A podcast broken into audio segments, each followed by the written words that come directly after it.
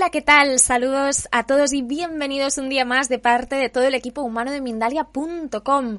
Eh, buenos días, buenas tardes, buenas noches, depende del lugar en el que estés y feliz lunes. Vamos a comenzar esta semana con Héctor Gil García, que viene a hablarnos en un espacio que hemos titulado ¿Para qué debes conocer los arquetipos del amor? Vamos a hablar un poquito de él. Héctor es terapeuta transpersonal, naturópata y profesor de psicosomática integrativa. Es también director de una escuela integrativa y profesor de filosofía comparada de Oriente y Occidente. Con este currículum tan interesante, ahora sí voy a dar la bienvenida a Héctor Gil García para comenzar con esta conferencia que, como os decía, se ha titulado ¿Para qué debes conocer los arquetipos del amor? Hola Héctor, ¿qué tal? ¿Cómo estás? Hola, muy, muy buenas tardes desde Zaragoza, España. Súper feliz de estar aquí compartiendo con todos vosotros. Qué alegría, Héctor. Muchísimas gracias por eh, decidirte acompañarnos hoy. Zaragoza, un lugar precioso. Em, conexión Zaragoza-España con muchísimos países que em, seguramente nos estén acompañando también. Así que bueno, voy a dejarte eh, todo el tiempo necesario para que puedas hablarnos de estos arquetipos. Cuando tú quieras, puedes comenzar. Muchas gracias. Muy bien, muchas gracias a todos vosotros. Bien, pues hoy tenemos un tema que es realmente muy profundo, muy hermoso. Es también muy difícil de explicar en poquitas palabras, pero lo vamos a intentar. Porque hoy vamos a hablar de para qué debemos conocer los arquetipos del amor. Y nos vamos a basar sobre todo pues en la obra de Carl Gustav Jung, que él nos habló de una serie de arquetipos que existen en nuestro interior y aquí viene lo más importante del tema. Y es que todo esto de lo que vamos a hablar son fuerzas, son eh, arquetipos que están en nuestra mente, están en nuestra mente desconocida, en nuestro inconsciente. Entonces, eh, yo lo he planteado como los arquetipos del amor porque, de alguna manera, Jung nos explica que tenemos un camino, tenemos un viaje interior y que cada uno de esos arquetipos nos va hablando de un tipo de amor. Un amor masculino, un amor femenino, un amor social, un amor individual, un amor, por así decir, trascendente o divino. De manera que todos los amores están en este viaje, en este camino. Simplemente yo voy a elegir cuatro o cinco puntos, digamos, donde voy a explicar un poquito, pero que es un tema muchísimo más largo y también os adelanto pues que, que lo voy a hacer de una manera como muy superficial para que, que sea simple, que sea sencillo. Así que los que queráis saber más, lo bueno es ir a leer la obra de Jung. También me interesa mucho el tema de, de los arquetipos como, como un camino donde vamos viajando interiormente, porque Jung nos dice que el alma eh, va avanzando. O sea, el alma tiene una finalidad. Es como si hubiera un sentido de la vida, un sentido, igual que nosotros vemos la naturaleza y vemos que de alguna forma todo está armonizado y todo tiene una lógica en la naturaleza y tiene una conexión, todo se conecta con todo. No sabemos muy bien a dónde va a parar, pero sí que vemos que la naturaleza se, se armoniza entre sí. Pues Jung descubrió que la mente humana, el, alma humana, tiene un camino, tiene una finalidad, y ese camino es llegar a la armonía, llegar a la totalidad, llegar al amor. Y dejaremos con mayúsculas esa palabra para el final del camino. Y ese proceso, eh, Jung lo llama el proceso de individuación, porque es, un, un, proceso, por así decir, alquímico, donde se van haciendo transmutaciones, donde se van pasando pruebas y de cada prueba vamos sacando una síntesis. Es como que cada prueba nos pone ante una dualidad, ante una disyuntiva. Y si somos capaces de sacar la síntesis de cada dualidad, de cada disyuntiva, entonces se produce ese proceso alquímico y de individuación porque es como si, digamos, la naturaleza psíquica, si queréis llamarle la mente universal o la mente colectiva o también si queréis podéis llamarle la divinidad. Es como si tuviera una intención, como si para cada persona tuviera un, un camino propio o como si la vida quisiera que recorriéramos ese camino. O sea, hay, hay un empuje, una fuerza interior. Entonces, vamos a comenzar por el arquetipo del sí mismo. El sí mismo se representa en la mente humana, en, el inconsciente, aparece a través de los sueños o de las obras de arte como una esfera o como un círculo o como un mandala y es un, símbolo que está indicando el arquetipo de, del centro, el arquetipo de eh, la fuerza unificadora. Eh, a veces va a aparecer en nuestra vida cuando estamos a punto de caer en un precipicio, a punto de entrar en un peligro, o cuando hay un gran desorden psíquico, quizá aparece ese símbolo que nos viene a indicar eh, la necesidad de integración o incluso a veces nos transmite directamente como si nos diera un, secreto de unificación. El, símbolo del sí mismo, el arquetipo del sí mismo, eh, aparece en todas las religiones y eh, de alguna manera nos conecta con la totalidad de la psique. Lo que nos habla es de la necesidad de equilibrar todos los opuestos. Me explico, lo individual y lo colectivo, lo masculino y lo femenino, lo mortal y lo inmortal. Todas esas tensiones en las que vivimos como seres conscientes dentro de un universo misterioso, esas tensiones no, están resueltas. Y digamos, la vida humana es una especie de, de puente entre la vida inconsciente y la vida supraconsciente. Y en ese puente hay unas grandes tensiones. Pensar, por ejemplo, eh, que hasta hace poco en la física se pensaba que podríamos llegar a, comprender el universo eh, perfectamente y que podíamos llegar a captar la realidad pura. Y eso ya se sabe desde el principio de incertidumbre, desde la física cuántica, que nunca podemos llegar a captar la realidad absoluta de lo que hay ahí afuera. Y entonces esa tensión es otra tensión que aparece ahora en el siglo XX, en el siglo XXI no lo hemos resuelto, y todas esas tensiones eh, nos indican que hay que resolver los enigmas. Entonces, bueno, hablaremos del sí mismo un poquito hacia el final de la charla y también esto lo voy a relacionar mucho con la terapia, porque en, el proceso terapéutico se ve bastante claramente cómo eh, el alma se queda atrapada, se queda estancada. Es como si fuera un río, imaginar que fuera un río. Y el agua, que es el alma, es como si hace a veces meandros, a veces hace eh, paradas, a veces se pierde en, un canal que no va a parar a ningún sitio, pero es como que el agua tiene que parar, siempre tiene que llegar al mar. Y entonces en ese proceso, lo notamos mucho en, la, en el proceso psicoterapéutico, cómo el alma se va quedando enganchada en diferentes lugares y de alguna forma eh, el, médico, el terapeuta, el psicólogo, el, sanador, en realidad, como decimos en naturopatía, no tiene que, inventar nada, solo tendría que ayudar a que el agua fluyera. Es decir, que el médico no cura, el terapeuta no, no sana, sino que lo que sana es la vida, la naturaleza.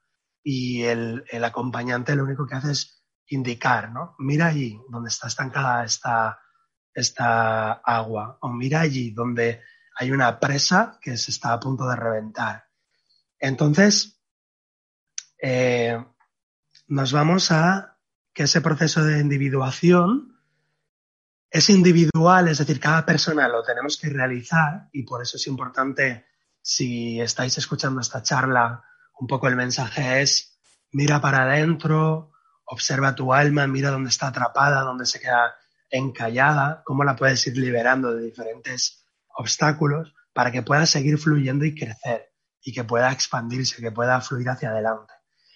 Pero el proceso de individuación tiene un aspecto individual, cada persona lo hemos de hacer, y un aspecto colectivo o social. Eso nos habla de la época en la que vivimos. Entonces Jung también le dedicó bastantes pensamientos a, a la civilización occidental y se dio cuenta que la civilización occidental estaba, estamos en un momento de aguas turbulentas, de aguas donde hay cosas estancadas y, donde hay grandes peligros en los que ahora estamos, ¿no?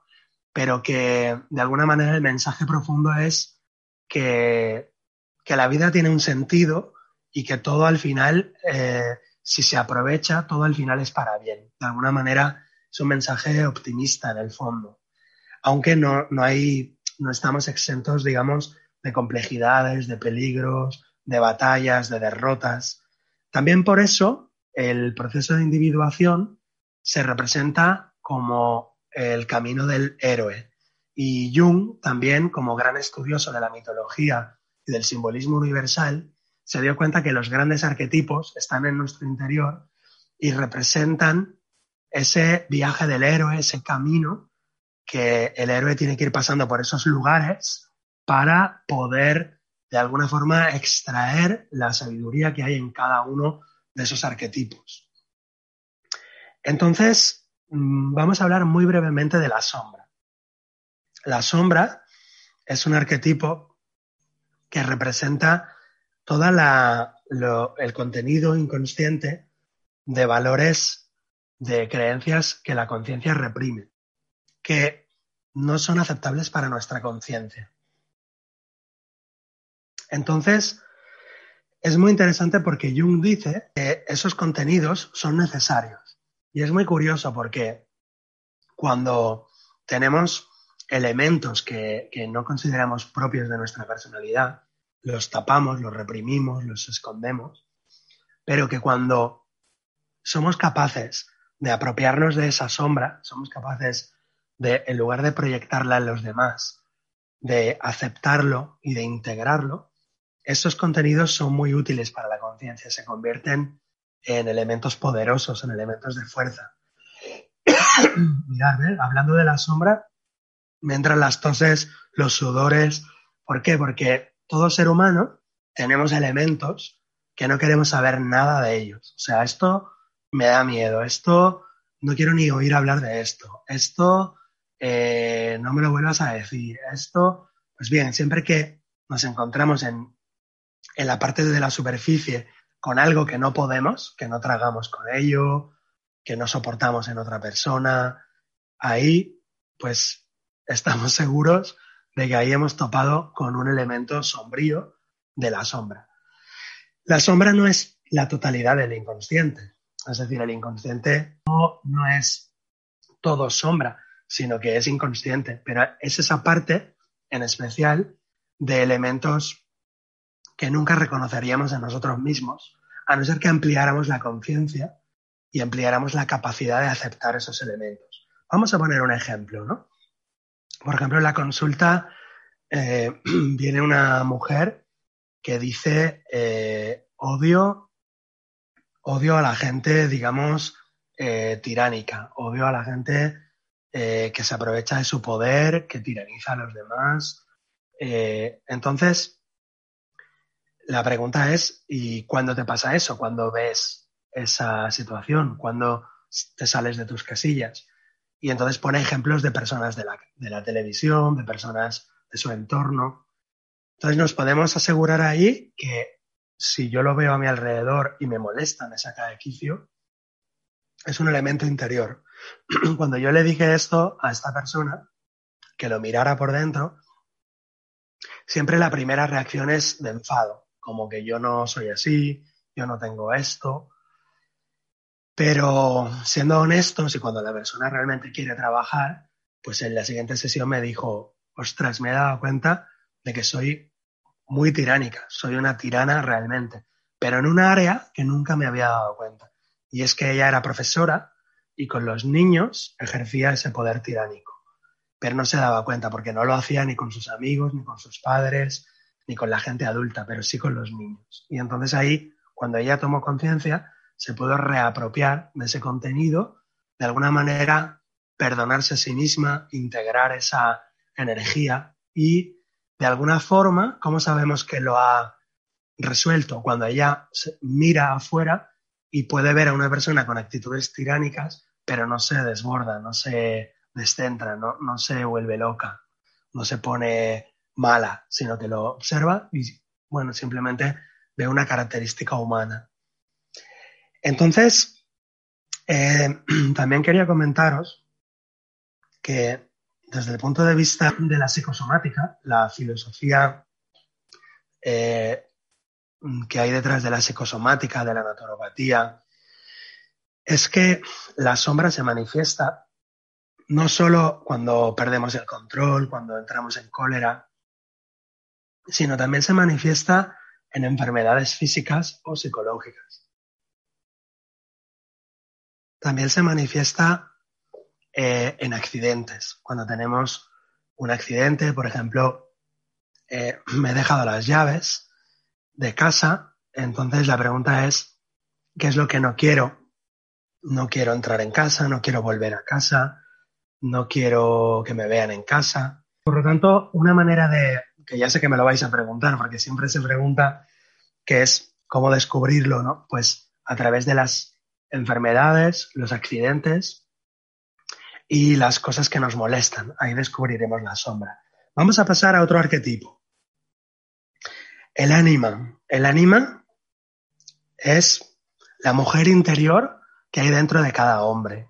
Cada hombre tenemos una representación de la mujer universal, de la mujer de la historia, de la mujer de todos los tiempos y también de nuestra propia madre, hermanas, tías, abuelas.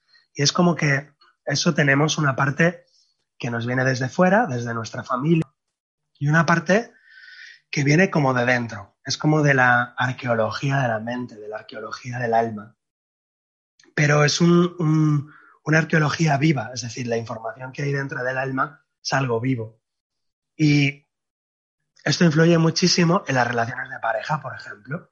Entonces, cuando vemos en la consulta una persona que, por ejemplo, un hombre dice, eh, todas las mujeres que encuentro me mienten, todas las mujeres que encuentro me son infieles y se van.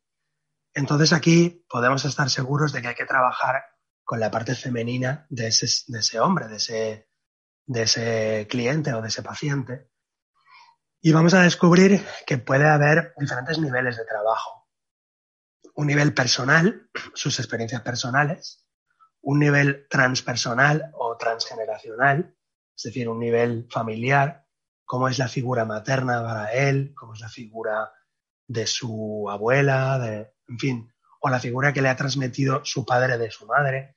Con lo cual ahí vamos a indagar un poco en el inconsciente personal, en el inconsciente colectivo familiar y aún podemos indagar en el inconsciente colectivo universal viendo esos arquetipos de mujeres que aparecen en la literatura, en la mitología, que engañan o que mienten. Ahí encontramos, por ejemplo, en la Odisea a la maga Circe o a las sirenas que tratan de engañar al alma de Ulises. Por lo tanto, vamos a ver que este arquetipo del ánima, dentro del, del hombre, del ser humano varón, eh, tiene aspectos negativos y aspectos positivos. No solo negativos, sino negativos y positivos, todos los arquetipos tienen esas dos facetas. Y de alguna manera, cuando eh, la persona toma conciencia de para qué se está encontrando ese tipo de, de parejas, para qué se está encontrando ese tipo de información una y otra vez, lo que le lleva siempre es a sanar el alma, a sanar eh, una parte, digamos, que sería la mujer, digamos, infiel o mentirosa, etcétera, que a él se le aparece todo el rato en su vida, eso él lo tiene que perdonar en su interior. Y entonces, por ejemplo, descubrimos que eh, en, su en su árbol de origen, en su familia de origen, pues por ejemplo el abuelo sufrió mucho por las infidelidades de la abuela o el papá por la mamá. Ojo, cuando decimos estas cosas, no nos referimos a echarle la culpa al abuelo o a la abuela. No es que ellos tengan la culpa de nada, sino que los sucesos son sucesos. Lo que a mí me incumbe es observar sin juicio, sin culpabilización, al abuelo, ni a la abuela, ni a mi padre, ni a mi madre, y tratar de observar eso con la máxima ecuanimidad e integrar esa información. De alguna manera, aceptar tal y como fue y de alguna forma mm, ¿Cuándo sabemos que la persona eh, ha resuelto este conflicto? Cuando al cabo de tres o cuatro eh, meses la persona te dice, mira, he encontrado una novia, estoy a la defensiva porque tal, pero pasan varios meses, incluso pasa un año o dos y ya no hay ese programa, ya no hay ese patrón. Eso quiere decir que lo hemos sanado, lo hemos liberado, lo hemos desactivado. Em, ¿Cómo hacemos eso? ¿Cómo, ¿Cómo se hace eso en el proceso? Hay muchas maneras de trabajarlo. A través de, análisis de los sueños, de, hacer arte terapia, a través de actos psicomágicos. Imaginaros, por ejemplo, que este hombre se tiene que disfrazar de mujer o imagínate que este hombre, pues en esos actos psicomágicos a veces divertidos, tiene que ponerse la ropa de una, de una mujer o, en fin, hay muchas maneras de trabajarlo. Y también otras formas es simplemente tratar de darle voz a esa parte del alma, es decir, que esa parte se pueda expresar, que el ánima se pueda expresar en el ser humano, hombre, y que el animus, la parte masculina de la mujer, se pueda expresar. Entonces muchas veces la parte terapéutica consiste en darle voz, que esa parte pueda decir, eh, hola, soy eh, la mujer mentirosa, o soy la mujer engañadora, o soy el hombre violento, o soy el hombre tiránico, o soy el hombre que puedan expresarse y decir, y quiero esto, y necesito esto, y vengo a ti para decirte este mensaje. Entonces, parece tan simple, ¿verdad? Pero solamente el hecho de permitir que esas diferentes partes se puedan expresar y dar su mensaje y escucharlo, ya es una, una de las maneras. Pues bien, simplemente para ir terminando, estábamos hablando del arquetipo del sí mismo, del arquetipo del animus, del arquetipo del anima y hay otro arquetipo que es la sombra, que también lo hemos hablado, y el arquetipo del personaje o la persona.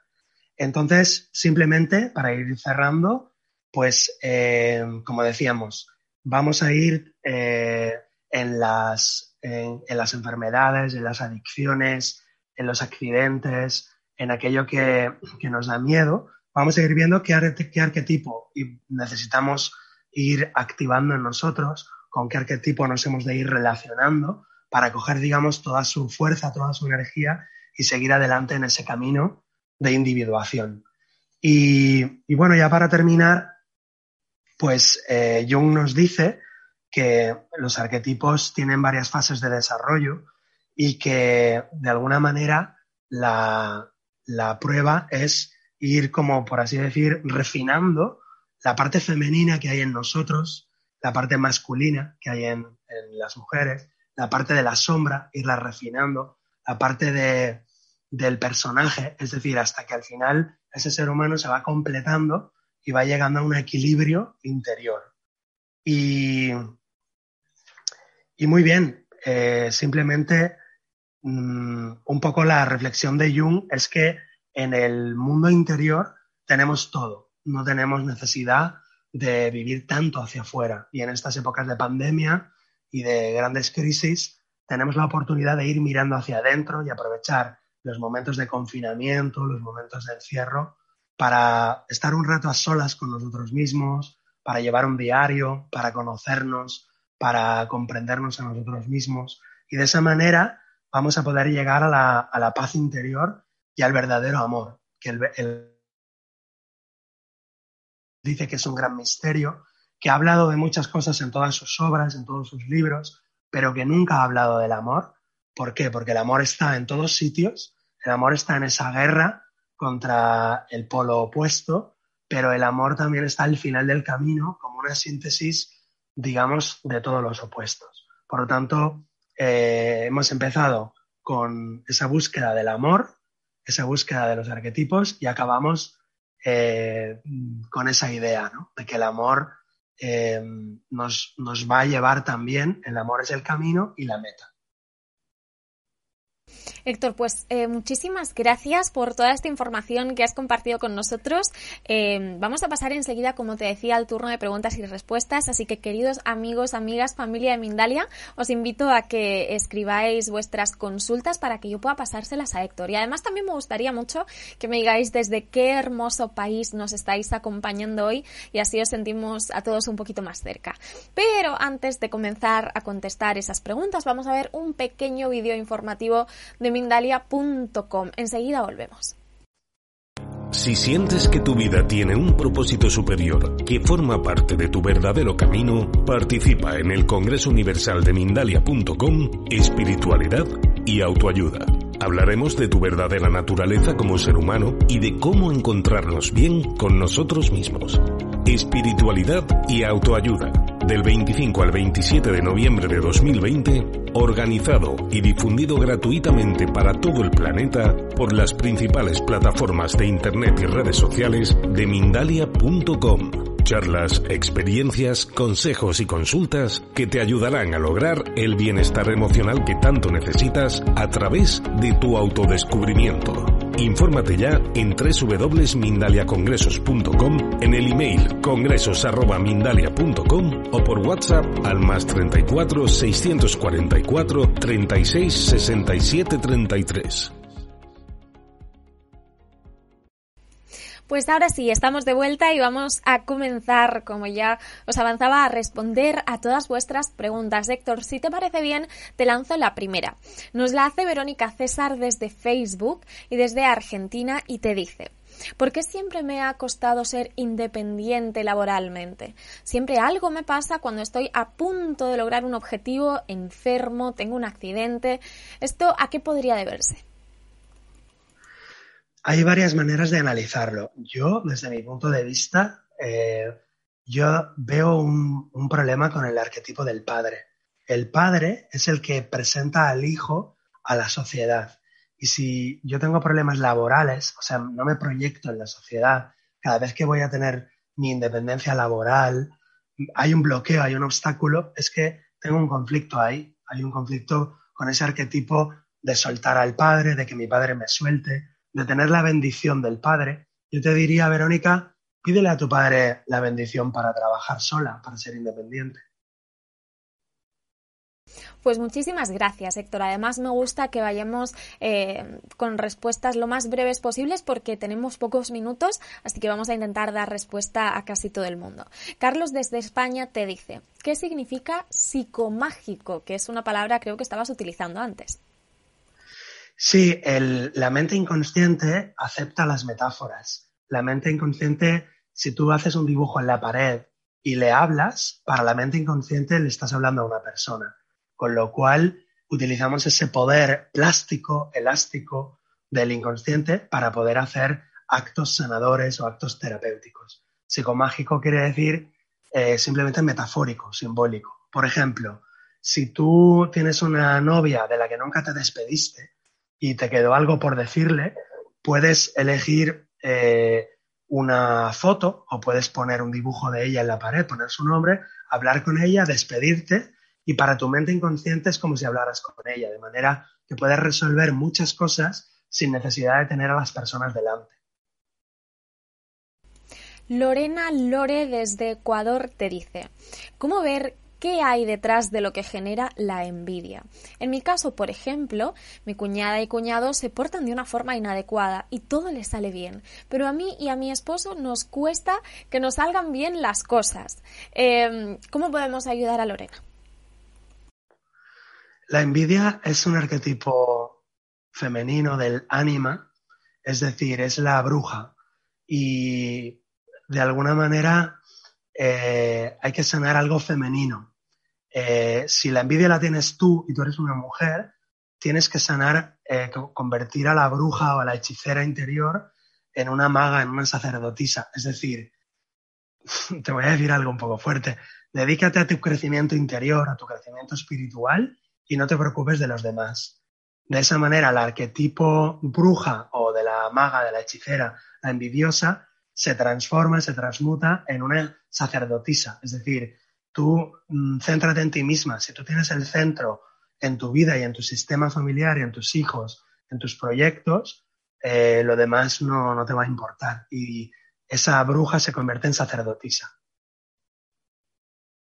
Seguimos, acaba de llegarnos una pregunta muy interesante que hace José Olivares desde México. Estos arquetipos eh, de los que tú hablas de Carl Jung eh, son aceptados por la psicología oficial, por la psicología clínica? Em, es una buena pregunta.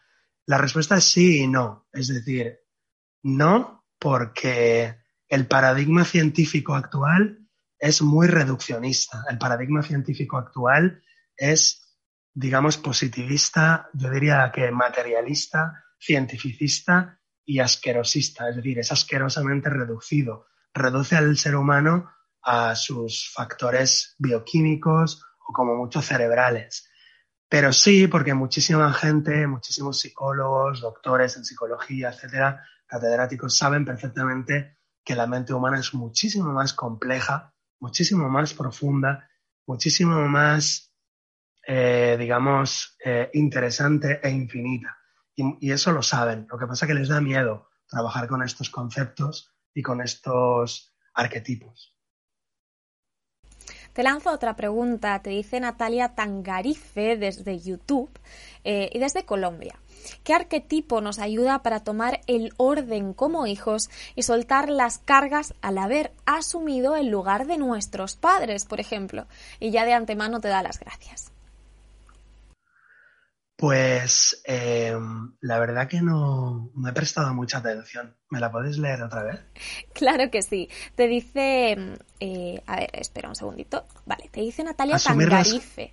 Eh, ¿Qué arquetipo podría ayudarnos para tomar el orden como hijos y soltar las cargas de haber asumido el lugar de nuestro padre? Es decir, los roles están como un poco cambiados. Ahí está. Vale, sí, es que eso es lo que quería volver a escuchar. Pues sencillamente que cada uno se coloque en su lugar. Eso sería la manera de, resolverlo. Es decir, que el hijo haga de hijo, que el padre haga de padre, que la madre haga de madre. Pero si un hijo hace de padre de sus hermanos, por ejemplo, o un hijo hace de padre de su mujer o de su esposa o de su novia, la enfermedad es automática, es decir, la enfermedad viene seguro. ¿Cuál es la solución? Eh, tú puedes ayudar a los demás y si lo quieres hacer, puedes seguir haciéndolo, pero no lo hagas como padre si no eres el padre.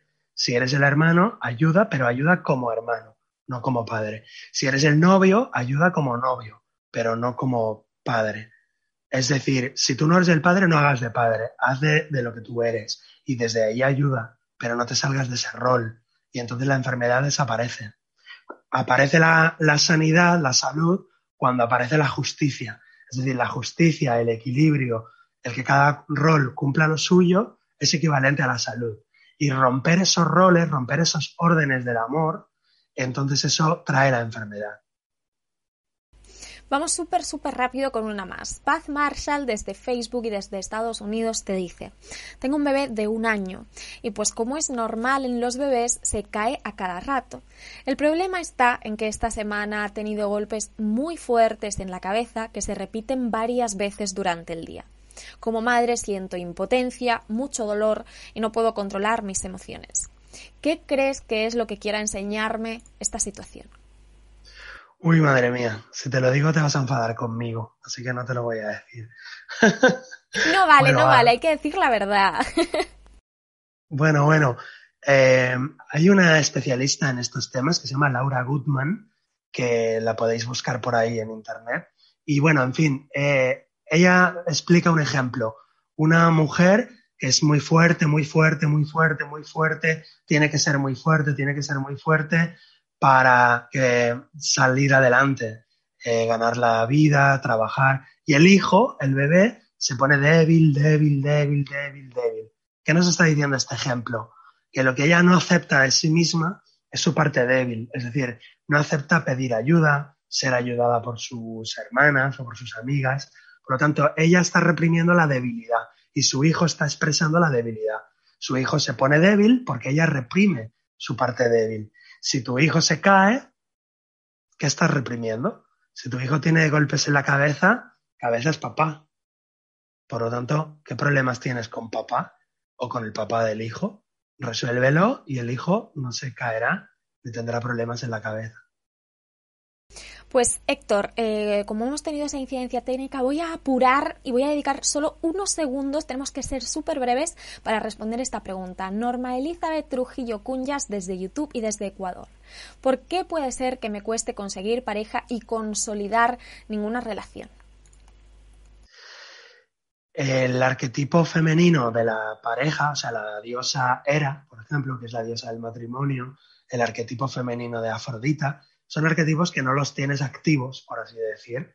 Entonces, eh, si te cuesta encontrar pareja, estás en la cabeza, estás en el trabajo, estás en cuidar de tus padres, estás, quiere decir, estás con algún arquetipo que no, que no con el arquetipo de tener pareja. Entonces, ¿qué podemos hacer? Activar esos arquetipos, es decir, darle importancia, darle tiempo a los arquetipos que sí que pueden tener pareja, es decir, mmm, de alguna manera darle cabida al alma a esas otras partes que de alguna forma no están permitidas, no te las permites, no las das permiso para manifestarse. Entonces, si hacemos un hueco y dejamos que esas, esa femenina, feminidad de pareja esté en ti, lógicamente desde ahí sí que podrás emparejarte. Héctor, muchísimas gracias por tu participación en este directo, por responder eh, las preguntas de, de las personas que nos acompañan tan honestamente. Ha sido un placer poder contar contigo. Muchísimas gracias, un placer. Gracias por el trabajo que estáis haciendo en Mindalia, que es maravilloso. Y bueno, por, por encontrarnos todos juntos aquí en esta comunidad de, de corazón y de compartir. Gracias a todos. Pues ahora sí, con estas bonitas palabras y este chute de energía, yo me despido muy rápidamente, pero no sin antes recordaros, amigos, familia de Mindalia, que podéis eh, acompañarnos a través de nuestras diferentes plataformas como son YouTube, Facebook, Instagram, Twitter, Twitch, Periscope, Life y VK. Os animo también a que comentéis o compartáis este vídeo. Además, quiero que Héctor se vaya súper contento y es que hoy nos habéis acompañado desde muchos países, como por ejemplo a España, México, Ecuador, Colombia, Chile, Estados Unidos o Bolivia. Muchísimas gracias. Además, quiero recordaros también que podéis escuchar esta y otras conferencias eh, a través de nuestra emisora Mindalia Radio Voz, 24 horas de información consciente, que podéis encontrarla en www.mindaliaradio.com. Por último, y si queréis colaborar con nosotros, podríais hacerlo haciendo una donación mediante nuestra cuenta de PayPal, que encontraréis también en la página web www.mindaliaradio.com mindalia.com. Ahora sí, tengo que decir hasta luego, pero que nadie se vaya porque en unos minutos comenzamos con una nueva conferencia que seguro también os va a encantar. Os mando un muy fuerte abrazo, gracias Héctor y hasta la próxima conexión de Mindalia en directo.